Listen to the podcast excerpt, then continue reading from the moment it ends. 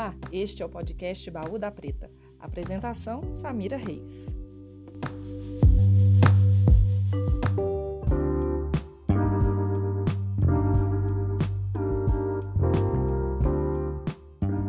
Muitos de nós estamos inseridos em alguma rede online. Podemos visualizar o mundo, exibir nosso dia a dia, acompanhar a vida de outras pessoas e até mesmo palpitar sobre a vida desta e de tantos outros que ali estão. Esse ambiente não é meramente um diário um simples álbum de fotos. Se eu gosto de seguir esse aquele artista, amo páginas que falam de cachorro e adoro moda praia, os responsáveis pelas plataformas digitais onde são abrigadas essas redes colocam diante de mim tudo isso que eu aprecio. Ficamos imersos nesse universo construído de acordo com o que eu consumo nesse espaço. Tudo tranquilo para você? Bom, esse jogo é complexo estamos cada vez mais polarizados, onde cada um segura a ponta da corda e diálogo é raridade. Setores como a política, por exemplo, têm se beneficiado com esse efeito bolha, digamos assim. E é sobre isso que a gente vai falar. Vem comigo entender mais sobre esse fenômeno, ao lado da Fernanda Bruno, professora da Universidade Federal do Rio de Janeiro, UFRJ. Fernanda, seja muito bem-vinda ao Baú da Preta. É uma honra tê-la aqui para falar um pouquinho sobre esse efeito bolha nas redes sociais, desinformação. Seja bem-vinda e, por favor, nos conte mais um pouco de você. Oi, Samira, obrigada pelo convite.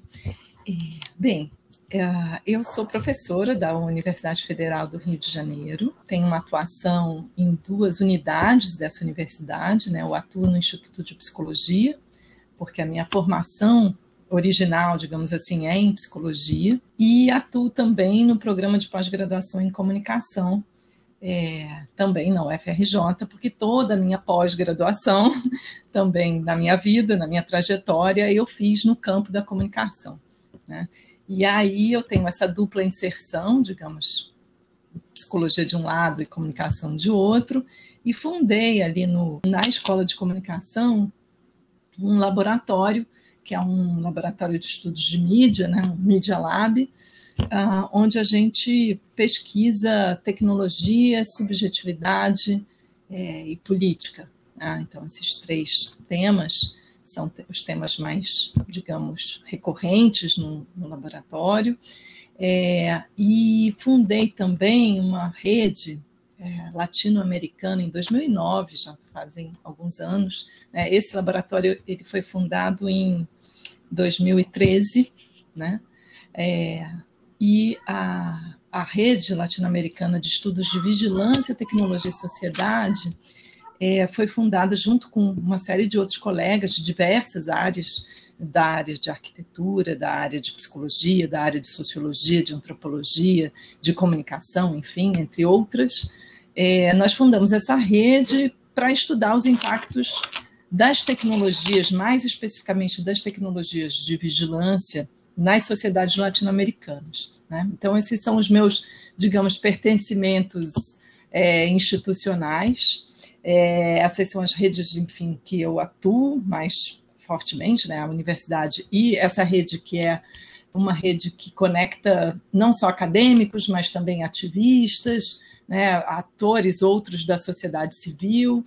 Uh, depois eu divulgo o site tanto da, da rede, cujo acrônimo é LAVITS, né, porque é um, um acrônimo de é, é, a rede latino-americana de, né, de, de, pesquisa em tecnologia, é, vigilância, tecnologia e sociedade, uh, e também do Media Lab, onde a gente divulga as nossas pesquisas e todo, todo o conteúdo, é, é, digamos, mais acadêmico, né, que a gente produz, a gente tem um site que a gente disponibiliza né, esse, essa produção. Basicamente, acho que é isso. Excelente. Bom, Fernanda, dando início à nossa conversa, para a gente falar um pouquinho aí do que, que seria esse efeito bolha. A ideia inicial ali das plataformas é, era facilitar as nossas buscas, o interesse, o que o nosso feed nos apresenta, que o nosso feed, né, uhum. das redes sociais nos apresentasse aquilo que a gente é, mais gosta, digamos assim. mas foi para um, um outro caminho. E isso tem a ver com esse efeito bolha. Você poderia explicar para a gente, para os ouvintes, o que, que seria, de fato, assim, esse efeito bolha? Uhum.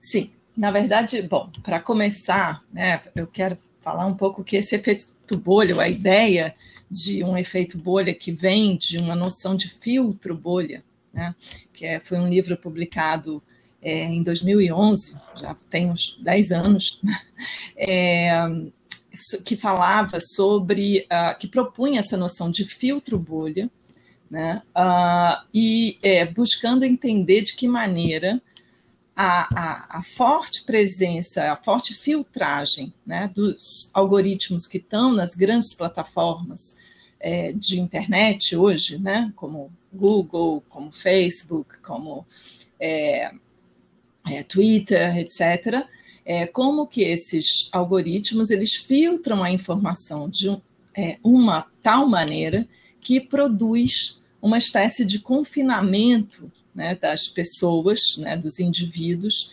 em é, bolhas uh, que seriam uh, bolhas que, uh, digamos, pouco, é, primeiro ligeiramente isoladas, né, não que não estão em contato é, com conteúdos diversos, heterogêneos, variáveis, mas bolhas que é, são uh, espaços, digamos assim, né, de é, é, repetição informacional, né, de homogeneidade, melhor dizendo, nem, nem tanto repetição, de homogeneidade informacional. Então, a, a, forma como a internet, a internet não, as grandes plataformas hoje filtram a informação produziria né, é, esses efeitos de bolha, no sentido de que a gente ficaria restrito a, a ambientes é, muito homogêneos, ambientes onde as circulações que ali, que, que ali circulam são informações que reiteram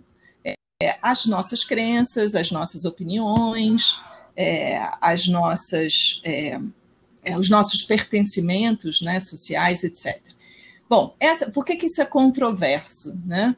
Primeiro, assim, é, é, essa, quando, quando Pariser, né, que é esse pensador, esse intelectual e que, pesquisador, melhor dizendo, que é, propôs esse, essa noção de filtro bolha, ele estava pensando muito nos mecanismos de busca inicialmente, depois isso foi mudando para o âmbito das redes sociais, né?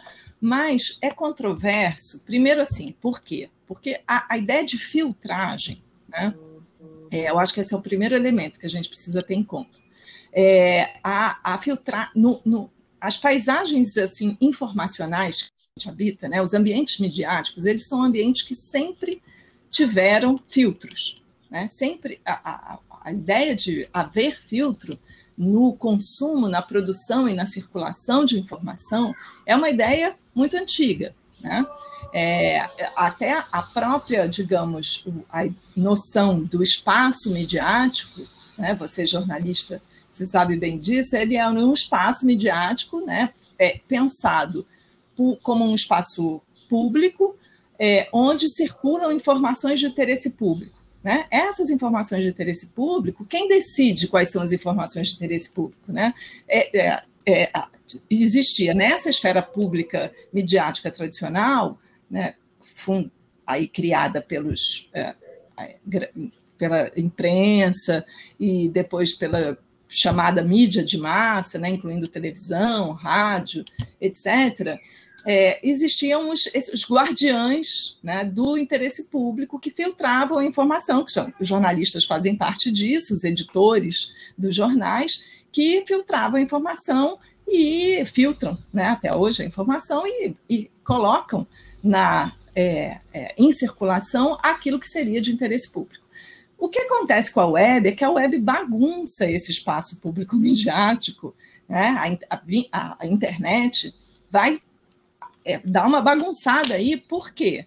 É, o que a, a gente perde uma, uma, uma, digamos, equação que existia muito arrum, arrumadamente, digamos, no, é, no, na mídia tradicional, que é a relação entre visibilidade e interesse público só entrava, só tinha visibilidade aquilo que já era selecionado para é, é, ser é, veiculado. né, nos grandes canais de informação. Na internet, não. Na internet, a gente tem uma imensa produção de conteúdo, ultra diversificada, que é, é, hoje feita, nem sempre foi assim, né? mas hoje, em grande parte, ela, é, ela, esse conteúdo é produzido por diversos atores, os mais distintos, né? desde eu, você, até grande mídia, até influencers, até é, é, corporações, etc. Né? Então, a gente tem uma paisagem de produção de informação muito forte. E tem, é, mas o que ganha visibilidade aí, nesse ambiente, né, nesse ecossistema, vamos dizer assim, que é a internet, que é a web, não necessariamente é aquilo que tem interesse público. O critério do que se torna visível e do que não se torna visível, do que re, permanece invisibilizado, não tem nada a ver com interesse público, tem a ver com, uma, com a ação de uma série de outros filtros que não são os filtros tradicionais e que hoje é, é fortemente influenciado, né? O que ganha visibilidade na internet hoje tem uma, tem uma influência muito grande dos é, algoritmos que ah, é, filtram a informação nas grandes plataformas, buscando personalizar essa informação para o usuário, né? Twitter, Facebook, ah, Instagram, o que, que eles fazem? Aquilo que a gente vê nessas plataformas, visualiza né, nessas plataformas,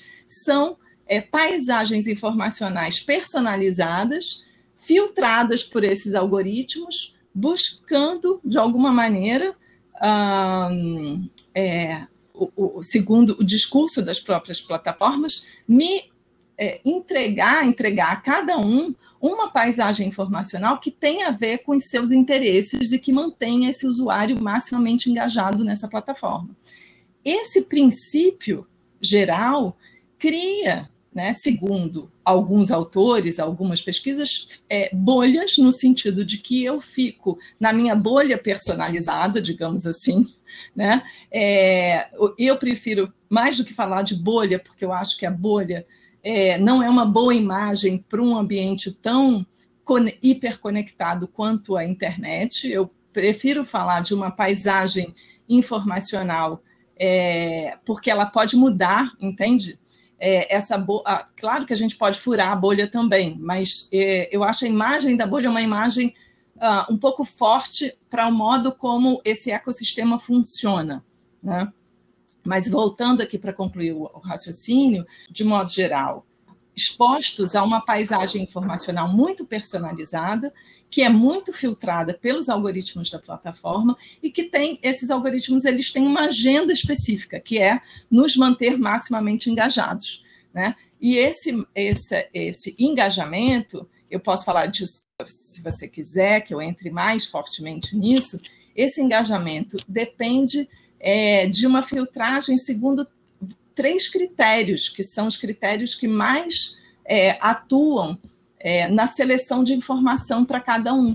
E isso acaba, né, esses critérios têm, basicamente são, se você, eu não sei se eu falo agora ou se eu falo depois da nossa conversa, mas é, só para te passar a ideia geral, esse, essa filtragem, ela, de alguma maneira, ela privilegia conteúdos uh, que são similares a conteúdos que eu consumi no passado e que são similares também a conteúdos que pessoas parecidas, é, similares a mim, consumiram. Né? Então, isso, isso vai criando uma espécie de é, homogeneidade dessas pa paisagens informacionais. Então, a internet, como você bem falou, que foi um lugar que já foi um, um, é, que já promoveu uma experiência de contato com informações é, as mais diversas possíveis, é, que permitia encontros muito inesperados, né? É, descobertas novas, etc. Hoje é, uma, é um ambiente cuja, é, cuja homogeneidade, é, cuja repetição é muito forte, né? no sentido de que a gente cada vez mais se sente um pouco realmente aí a ideia da bolha é, acaba expressando isso, a gente se sente confinado a nichos informacionais que é, é, são muito é, reproduzem né, aquilo que a gente é, já vinha vem consumindo no passado. Né? Então a gente sai de uma plataforma para outra, do Google, do, do Facebook para o Twitter, para o Instagram e etc. E praticamente a gente está em contato com os mesmos tipos de conteúdo, as mesmas pessoas. É, e, e, é, e, isso, né, basicamente, é o que acabou se definindo né, popularmente como é, esses efeitos bolha, que são, no fundo, é, uma, não é um destino, digamos assim, não é uma necessidade da, da internet, mas é uma, a forma como as plataformas filtram as, as informações é, e personalizam a nossa, o nosso feed, né? Não, importante. E o viés de confirmação, ele contribui nesse processo, onde a gente está relativamente seguro, pois é, a gente fica cercado de ideias e situações e coisas semelhantes, né, ao que ao que acreditamos, ao que a gente tem como visão de mundo. O viés de confirmação, você acredita também contribui aí nesse nesse processo? Sim, é, eu acho que contribui, né? O que a primeira coisa assim que é, eu acho que é importante a gente dizer, né, que assim, a recepção, isso é uma coisa também que o campo da comunicação já estudou muito. Né? A recepção da informação, ela não é um processo individual, né? É, ela não é um processo que termina no indivíduo, que se esgota no indivíduo. A recepção da informação, ela é um processo também coletivo. Né? Ela tem é, a, a, o modo como eu processo uma informação tem a ver com as trocas que eu faço também com, os, com as pessoas com quem eu converso, é, com, com as pessoas com quem eu interajo, com outras informações que me chegam, etc. Né? É, com a forma como essa informação repercute né, nos, nos ambientes que eu, que eu frequento. Então, quando a gente fala, às vezes, de viés de confirmação, né, que é essa ideia de que nós tendemos a aceitar, a acolher e a consumir né, uma informação que reforça as nossas crenças, é, é importante entender que isso também não é um processo de, do indivíduo e, é, é, é, que se esgota na relação do indivíduo com uma informação específica, mas é um processo que também é afetado pela forma como esse indivíduo né, se relaciona ou interage com outras pessoas e outras informações que o circundam. Então, é, o que eu quero dizer com isso? Eu quero dizer que se a gente está num, num, ambiente informacional que, onde a heterogeneidade, a diversidade é mais presente, né, é, a gente, a, existe uma possibilidade de eu, uh, muito maior né, de eu me confrontar com uma informação distinta e relativizar as minhas crenças, ou seja, é, ser capaz de produzir algum questionamento nas minhas próprias crenças, é, debater com informações diferentes, contestar é, é, é um, um, uma série de é, perspectivas né, que se apresentam a mim, conviver com uma paisagem onde perspectivas diversas estão interagindo. O que acontece hoje nos ambientes, é, nas grandes plataformas, a gente vê um empobrecimento muito grande dessa diversidade. Né?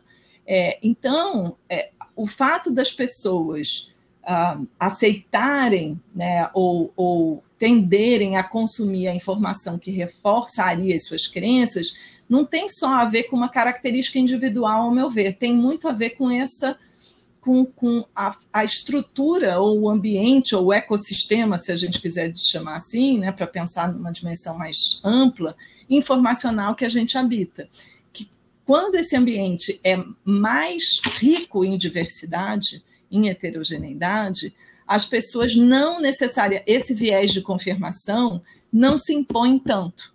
É isso que eu quero dizer. Então, a gente tem que olhar é, e aí eu acho que isso é uma perspectiva bem importante de trazer, a gente tem que olhar é, pra, um pouco para uma é, mais estruturalmente, menos individualmente, é, quando a gente fala de desinformação, quando a gente fala de efeito bolha, porque tem é, muitos atores em jogo, não, é, não se trata de, uma, de um processo causal linear é, é, de um produtor de informação para um indivíduo, né? É um conjunto de atores muito diferentes é, e, e processos que são coletivos, que não são apenas individuais. É, de, certa, de certa forma, assim, isso afeta, porque essa personalização das nossas, digamos, da nossa, das nossas páginas, é, do nosso feed da, das redes, uhum. é, como a gente está sempre sendo exposto a coisas né, que nos agradam, é, a gente também vai ficando mais é, reticente a opiniões diferentes, né, a pensamentos é, diversos, e como você disse, né, vai trazendo esse empobrecimento de, de, de ideias. Como que isso afeta a vida real? Pensando que uma parte da população é, não faz parte de nenhuma dessas plataformas. Uhum. Sim.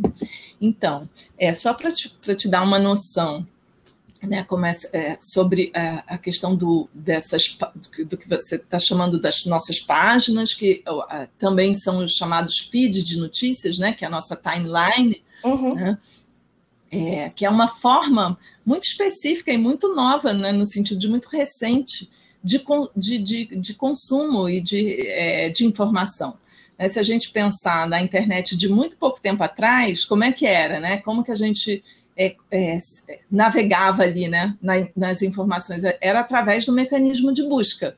A gente buscava algo ou ia num determinado portal que a gente frequentasse mais, é, e, e, a partir daí navegava. Então tinha uma, uma ação nossa muito mais explícita, né? Eu, eu, eu encontrava um pouco as informações que eu buscava ativamente.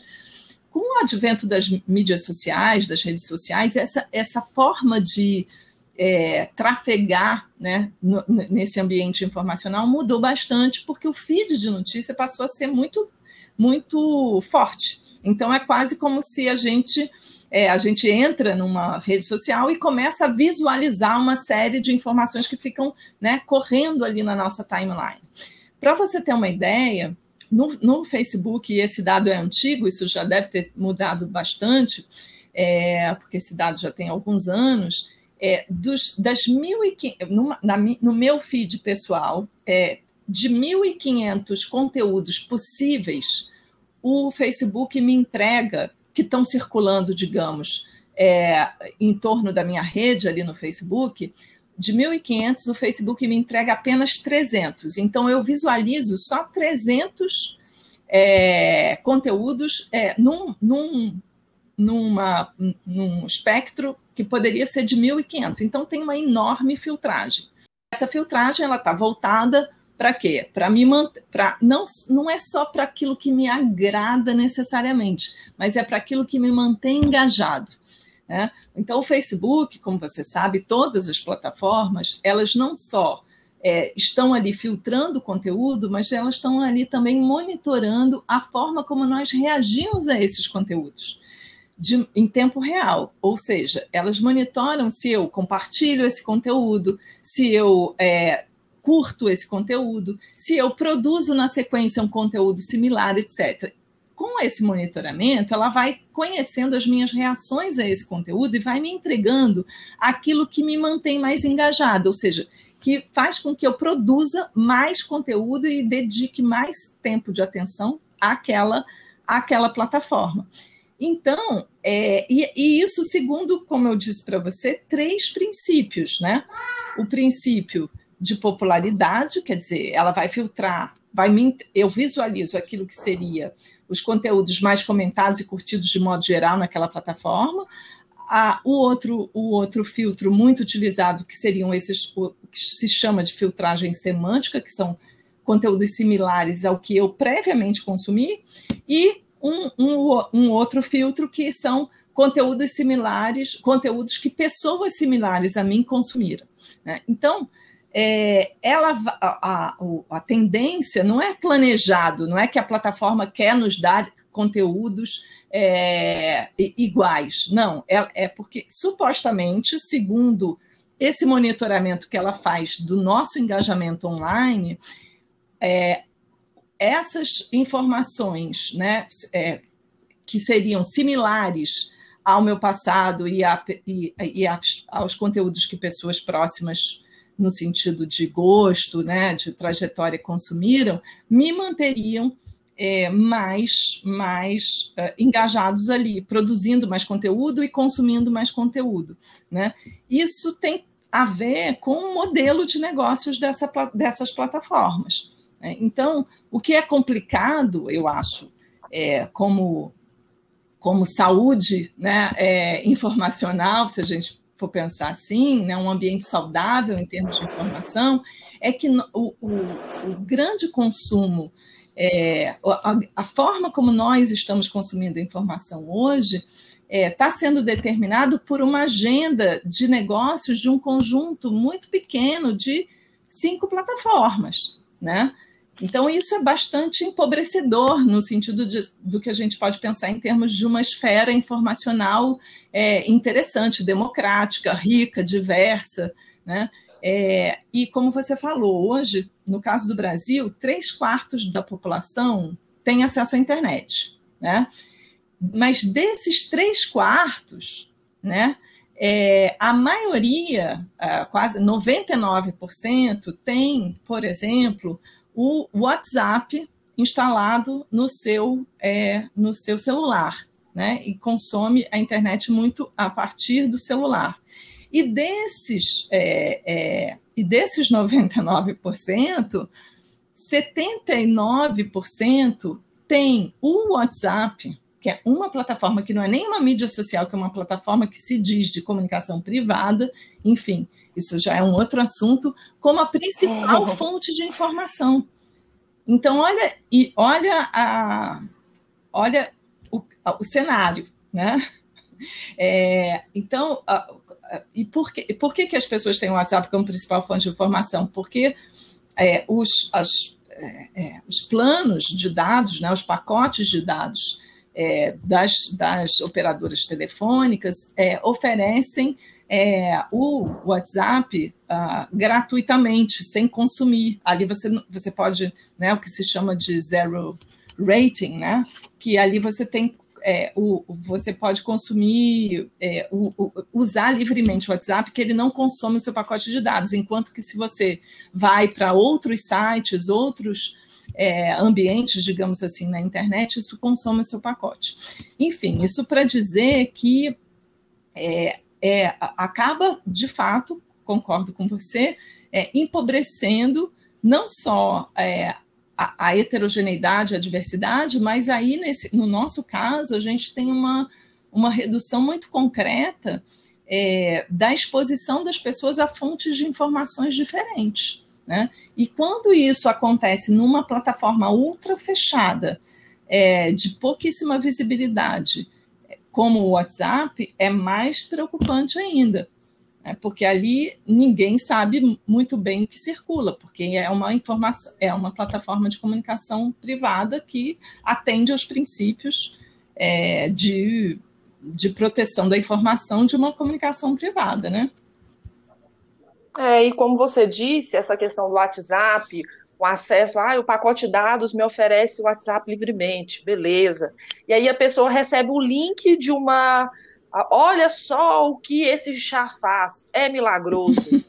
e aí a pessoa já ela vê, tem uma mini, um mini texto ali, ela clica, mas o pacote de dados dela não suporta, ela não lê mais a respeito, não consegue pesquisar e, e, e e só se alimenta daquele trecho ali que ela Exatamente. viu. Exatamente. Né? E aí eu, isso eu... se conecta um pouco quando você falou qual é o efeito na vida real, né?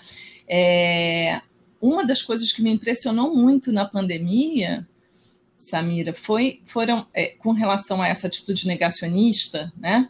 É, em relação à própria pandemia, né? O fato de não estar havendo, não estar havendo mortes, né? Das pessoas abrirem caixão, é, das pessoas entrarem no hospital é, para mostrar que os hospitais estariam vazios, que as pessoas não estariam morrendo de Covid. É, essa negação muito concreta né, do, uh, de, uma, de, uma, de algo muito real, como uma pandemia, e algo também muito real, como a morte das pessoas, né, o adoecimento e a morte das pessoas, É, eu acho que não, não se trata de uma relação causal direta, mas essa, esse tipo de negacionismo muito concreto, eu, eu acho que tem alguma relação com a forma como as pessoas vêm é, consumindo informação, né? É, com o fato delas estarem confinadas a essas paisagens informacionais onde elas, é, é, no caso de grupos de WhatsApp, onde só circula informação que estão o tempo inteiro negando aquele é, essa, essa realidade que a gente está vivendo, por exemplo, e, não, e as pessoas não saem dali, elas não são expostas a outras possibilidades de, é, de, de, de, entender o que está se passando, de, de, de visualizar, inclusive, o que está se passando. Então, quando elas se deparam no real, né, com indícios, digamos, de que essa realidade existe, elas vão lá e querem destruir. Né? A gente viu isso é, na, aqui em Copacabana. Não sei se você chegou a ver um senhor que estava é, tendo um protesto na praia, um protesto pacífico, se colocaram várias cruzes ali na praia de Copacabana, em homenagem à memória dos, das vítimas do Covid, e chegou um senhor e foi derrubando todas as cruzes, porque ele dizia que não, que não, as pessoas não estavam morrendo, que aquilo era terrorismo, que aquilo estava sendo feito para assustar, assustar as pessoas, para botar medo nas pessoas, porque é quase como se, se é, é um sintoma de que as pessoas não suportam ver literalmente, no sentido bem concreto, uma outra realidade, né? diferente daquelas que elas estão, é, digamos, é, cotidianamente ali imersas e sem exposição a, a, ao diverso. Isso, em termos de democracia, eu acho um problema muito grande, porque nos torna menos capazes de lidar com, a, a com a, o dissenso, né? com a divergência, que é um elemento central para a saúde democrática, digamos assim, né? A gente poder conviver com a diferença, né? a gente poder é, criar um mundo comum dentro é, das diferenças, porque nós somos distintos, nós somos diversos, né? E, e como que a gente constrói algo comum a todos, mas suportando e suportando no sentido de acolhendo né, a diferença, né, de dar dando suporte, né, nesse sentido, a diferença.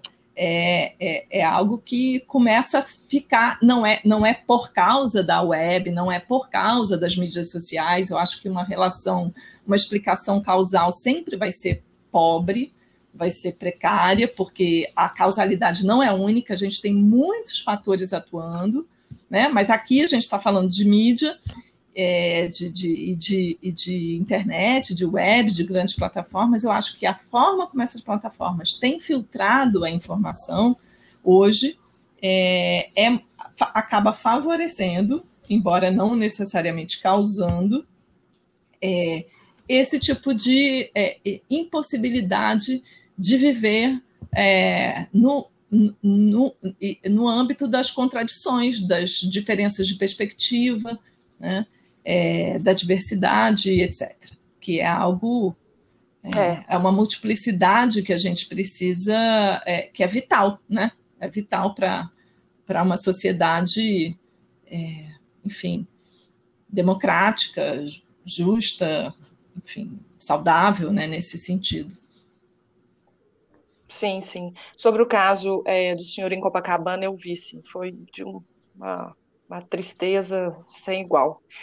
É, Fernanda, o sistema político, você acredita que se beneficia com esse é, com esse filtro bolha? Eu, eu te pergunto porque desde 2013 a sensação é que essa polaridade ganhou força, né? Desde 2013, deixando claro, pensando em Brasil protestos, impeachment da, da ex-presidenta Dilma, eleições de 2018, o que a gente está vivenciando agora.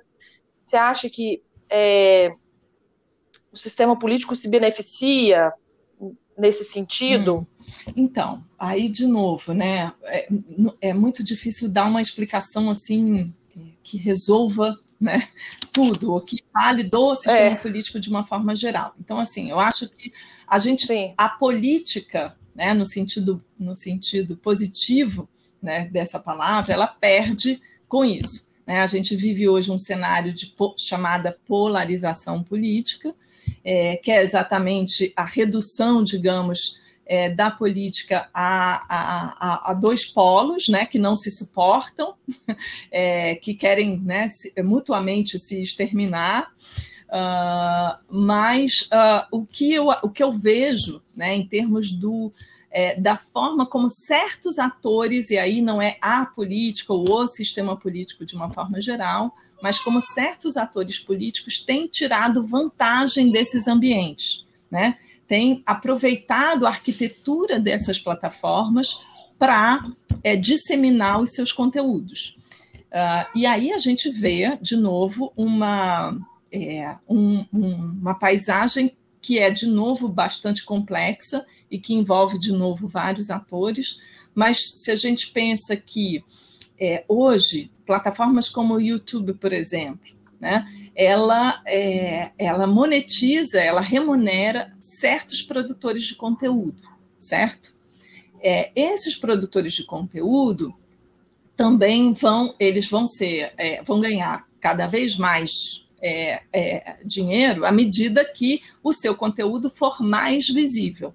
Junto com isso, as próprias plataformas né, é, querem fazer circular aquele conteúdo que, de novo, é mais visualizado, mais compartilhado, como eu disse, gera mais engajamento, porque faz parte do modelo de negócios, tanto dessa plataforma quanto agora do próprio usuário, que também às vezes é um influencer ou tem um canal que é monetizado, que ganha dinheiro, ganha recursos com a viralização ou a disseminação do seu conteúdo.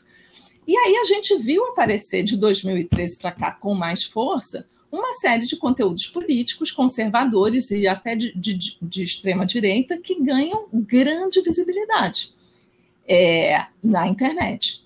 E, a, é, e, é, e, por, e muito conteúdo também ligado à desinformação. Né? Já tem uma série de pesquisas que mostram que a informação chamada, né, a informação falsa, né, ela é mais é, compartilhada do que a informação verdadeira. Ela é mais sexy, ela gera, e não necessariamente as pessoas compartilham porque acreditam. Às vezes porque é engraçado, porque é esquisito, porque ou porque elas querem é, é, deliberadamente compartilhar uma informação, é, enfim, falsa mesmo. Enfim, tem muitos, muitos elementos que levam uma pessoa, ou um grupo de pessoas, ou muitas pessoas, a compartilharem uma informação falsa. O fato é que elas são mais dissemináveis. E isso gera mais engajamento, isso gera mais atividade, isso roda a máquina dos modelos de negócio das plataformas e dos, e dos grupos é, ou atores, hoje usuários, que também vivem, de, é, em termos financeiros, da circulação desses conteúdos. Então, isso acabou girando, é, criando uma, um circuito econômico mesmo que favorece a circulação de desinformação é, é, ligada a grupos é, políticos específicos, né? A, a, e, e, de modo geral, é a, é a direita, é a extrema, chamada extrema-direita, grupos mais conservadores que é, preponderam, é, que são mais ativos na circulação desse tipo de informação, ou de desinformação, né? E aí, e aí eu acho que a gente tem um problema, né? Problema que é bastante complexo de novo e que a gente precisa enfrentar né, socialmente, é, no sentido de buscar formas, seja de regulação, é, que interfiram de algum modo, né, né, que cortem essa, esse fluxo aí econômico né, que alimenta essa estrutura de, de disseminação de, de desinformação no âmbito político né? e favorecendo, inclusive, a circulação de conteúdos que são é, de discurso de ódio, né? de, de, de preconceitos e, enfim, é, conteúdos muito virulentos. E como você tinha tocado no assunto também de das, re, das plataformas, né? Ainda, ainda são concentrados, são poucos, né? Os, entre cinco, digamos, cinco grandes gigantes aí da tecnologia detêm uhum. bilhões de pessoas, né? Então, é, isso é uma questão também que precisa ser repensada, discutida uhum. amplamente. É, esse, esse poderio é, um tem que. Né? Monopólio nacional. É, é esse monopólio. também. É. Isso, isso, isso, também é um âmbito a ser discutido.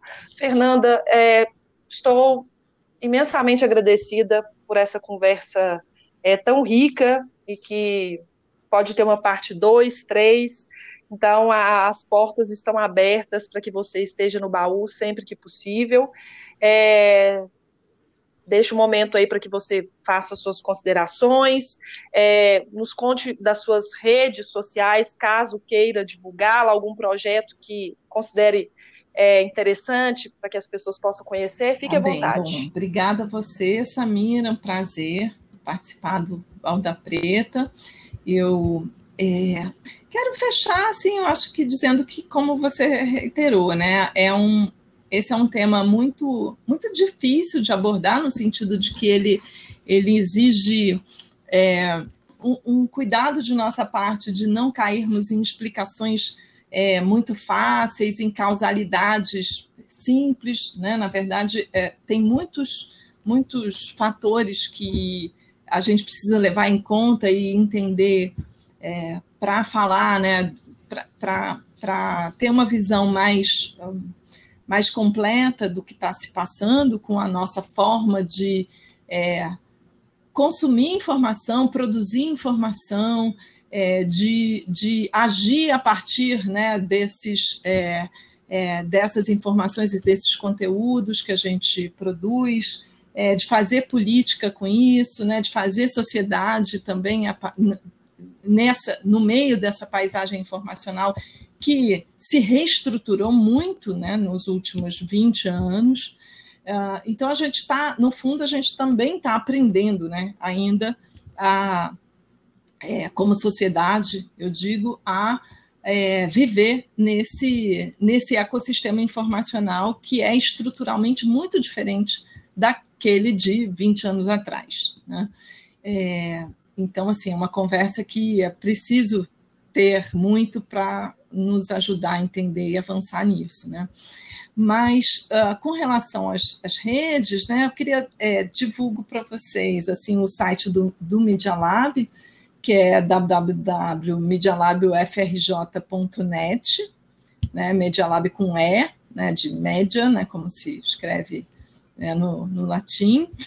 É, e o, o site da Rede Lavit, que é lavits, L-A-V-I-T-S.org, é, onde a gente divulga as pesquisas que a gente faz, onde tem muita discussão né, nessa rede Uh, e também no Media Lab tem discussões sobre desinformação, sobre algoritmo, sobre tecnologia, né, como essas tecnologias digitais todas estão também transformando as nossas subjetividades, é, enfim, e uma série de outras, é, outras pesquisas que vêm sendo feitas ali por alunas e alunos, é, tanto no âmbito da graduação quanto da pós-graduação. Então, é, quando quiserem, é, podem visitar os sites e a gente também tem está presente nas outras redes, né, nessas redes sociais que a gente está falando aqui, mas é, a partir do site vocês é, encontram uma informação mais, mais aprofundada e, e, e, também todos os canais estão divulgados ali. Mais uma vez, muito obrigada. Quer enviar sugestões para este podcast? O e-mail é baúdapreta.gmail.com. Estamos no Instagram, arroba Baú da Preta. Contribua com este podcast no Apoia-se, apoia.se barra Baú da Preta. É muito importante para dar continuidade a este trabalho. É isso, abraço e até a próxima.